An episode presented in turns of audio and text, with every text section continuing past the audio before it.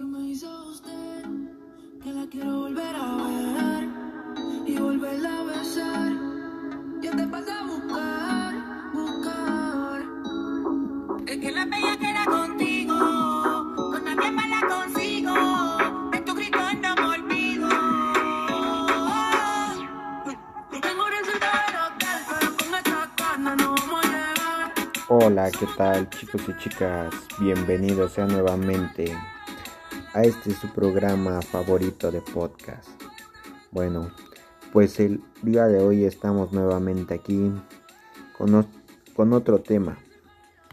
El tema del día de hoy son las etapas de la educación a distancia. Bueno, pues las distintas etapas de la educación a distancia se encuentran en momentos cronológicos di- de diferentes de diferentes formas como son la aparición de una nueva generación a la anterior. Bueno, pues supuestamente la total desaparición de la primera. Así por ejemplo, el hecho de a mediados de los 60 que surgiera una enseñanza multimedia no supuso la total desaparición de la enseñanza por correspondencia.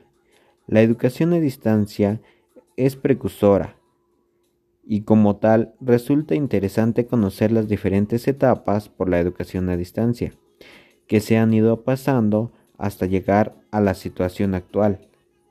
Bueno, pues son cuatro generaciones. La primera generación es la enseñanza por correspondencia. Esta nace a finales del siglo XIX y a principios del siglo XX, apoyándose en el desarrollo de la imprenta y los servicios postales. En sus inicios de programas de formación eran muy simples y estaban basadas en los textos escritos en los que se reproducían las clases presenciales tradicionales. En la segunda generación está la enseñanza multimedia. Esta nace en la década de los 60 con la utilización de múltiples medios como recursos para el aprendizaje. El texto escrito de la primera generación, este comienza a estar apoyado por recursos audiovisuales como son el radio, la televisión, el video, etc. Bueno, pues esto es todo.